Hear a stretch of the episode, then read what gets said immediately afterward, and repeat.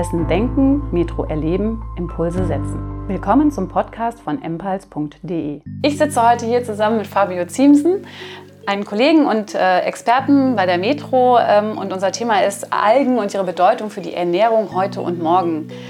Ähm, Fabio, wenn du dich mal ganz kurz vorstellen magst, deine Funktion bei der Metro und äh, die Themen, die dich beschäftigen. Das mache ich gerne. Fabio Ziensen, verantwortlich für Food Tech und Food Innovationen bei der Rorica Digital.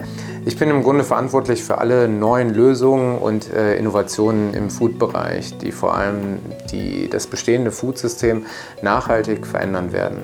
Gut, und das äh, trifft ja dann auch das Thema, wenn wir sagen Algen und ihre Bedeutung für die Ernährung heute und morgen. Äh, Algen haben ja mittlerweile quasi so eine Art ähm, ja, Superstatus. Kann eine kleine Pflanze wie die Alge die Lösung für unsere ganz großen gesellschaftlichen Probleme sein? Ja, also ich sag mal so, die Alge hat definitiv das Potenzial, ähm, eines dieser Problemlöser der, der großen Megatrends äh, der Zukunft zu sein. Seit Jahrtausenden gibt es schon Makroalgen in der japanischen Küche, sehr gesund. Aber auch gerade die Mikroalgen, also sprich Eizellalgen, die im Grunde nur aus äh, Sonne und äh, CO2 produziert werden, ähm, dienen heutzutage in vielen Bereichen der Ernährung als Proteinersatz. Ist der große Markt, der den Algen prognostiziert wird, aus deiner Sicht realistisch? Der ist durchaus realistisch. Ähm, gerade äh, Algen lassen sich sehr, sehr einfach kultivieren. Wir sehen gerade, dass Startups um den ganzen Globus herum an äh, neuen Kultivierungsformen von Algen arbeiten.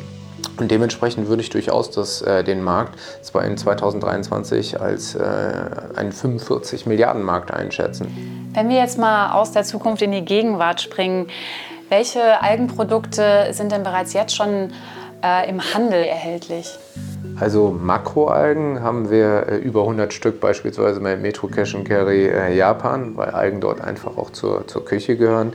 Aber auch hierzulande sehen wir Algen in verschiedenen Produkten.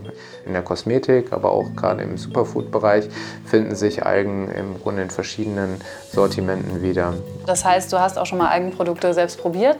Ja, durchaus. Ich habe äh, einige Produkte äh, in dem Bereich schon probiert. Eines der Produkte, die ich gerade auf dem Tisch habe, ist von einem dänischen Startup, ein Shot, der aus äh, Spirulina-Alge und äh, Cricket, also sprich Grashüpferpulver, besteht. Ist manchmal etwas gewöhnungsbedürftig, aber ähm, ich glaube daran.